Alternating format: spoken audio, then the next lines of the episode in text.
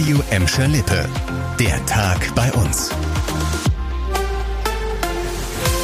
Mit Lena Klitzner, hallo zusammen. Jetzt sind wir doch schon so richtig im Sommer angekommen. Sonne pur, keine Wolke am Himmel zu sehen und Temperaturen über 30 Grad. Ist doch herrlich. Aber zum Start der heißen Sommertage warnen die Feuerwehren in Gladbeck, Bottrop und Gelsenkirchen davor, Kinder oder Tiere im geparkten Auto zurückzulassen. Mehr Infos dazu hat Leon Pollock für euch. Bisher gab es in diesem Jahr zwar noch keine Einsätze, die Bottropper Feuerwehr sagte uns aber, dass diese auch meist eher im Juli und August zu erwarten seien. Im Fahrzeug kann sich die Temperatur innerhalb kürzester Zeit deutlich erhöhen und damit zur Lebensgefahr werden. Selbst bei einer Außentemperatur von 24 Grad sind schon nach einer halben Stunde Temperaturen von 40 Grad im Inneren des Autos möglich.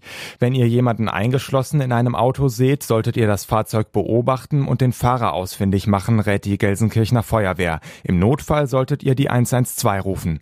Ja, und von einem Notfall zum nächsten. Bundeswirtschaftsminister Robert Habeck, der hat heute ja auch die Alarmstufe des Notfallplans Gas ausgerufen. Die zweite von drei Stufen. Das heißt also, die Gasversorgungslage hat sich erheblich verschlechtert. Ein Gaslieferstopp würde die Wirtschaft in Gladbeck, Bottrop und Gelsenkirchen hart treffen. Ein Sprecher von ThyssenKrupp Steel hat uns auf Anfrage gesagt, dass es in der Produktion nur wenig Einsparpotenzial beim Erdgas gebe. ThyssenKrupp Steel ist der größte größte deutsche Stahlkonzern und hat ja auch einen Standort in Gelsenkirchen-Schalke. Es brauche ein Mindestmaß an Gas, um den Betrieb aufrechtzuerhalten. Ansonsten seien Stilllegungen und technische Schäden nicht auszuschließen. Ja, und wegen der Gasknappheit und der gestiegenen Preise müssen private Gaskunden der Ehle schon deutlich mehr ausgeben, bis zu 100 Euro mehr im Monat. Die Strompreise steigen und auch die Kosten für die wöchentliche Entsorgung vom Hausmüll in Gelsenkirchen. Rund 9 Euro zahlen Gelsenkirchener mehr dafür. Das steht im Bericht zum Jahresabschluss der Gelsendienste für 2021, der heute im Rat der Stadt vorgestellt wird. Innerhalb NRWs gehöre Gelsenkirchen aber weiterhin zu den Städten mit den niedrigsten Gebühren. Zumindest ein kleines bisschen gesunken ist die Menge an Hausmüll. Knapp 319 Kilo haben die Gelsenkirchener im Schnitt im letzten Jahr produziert.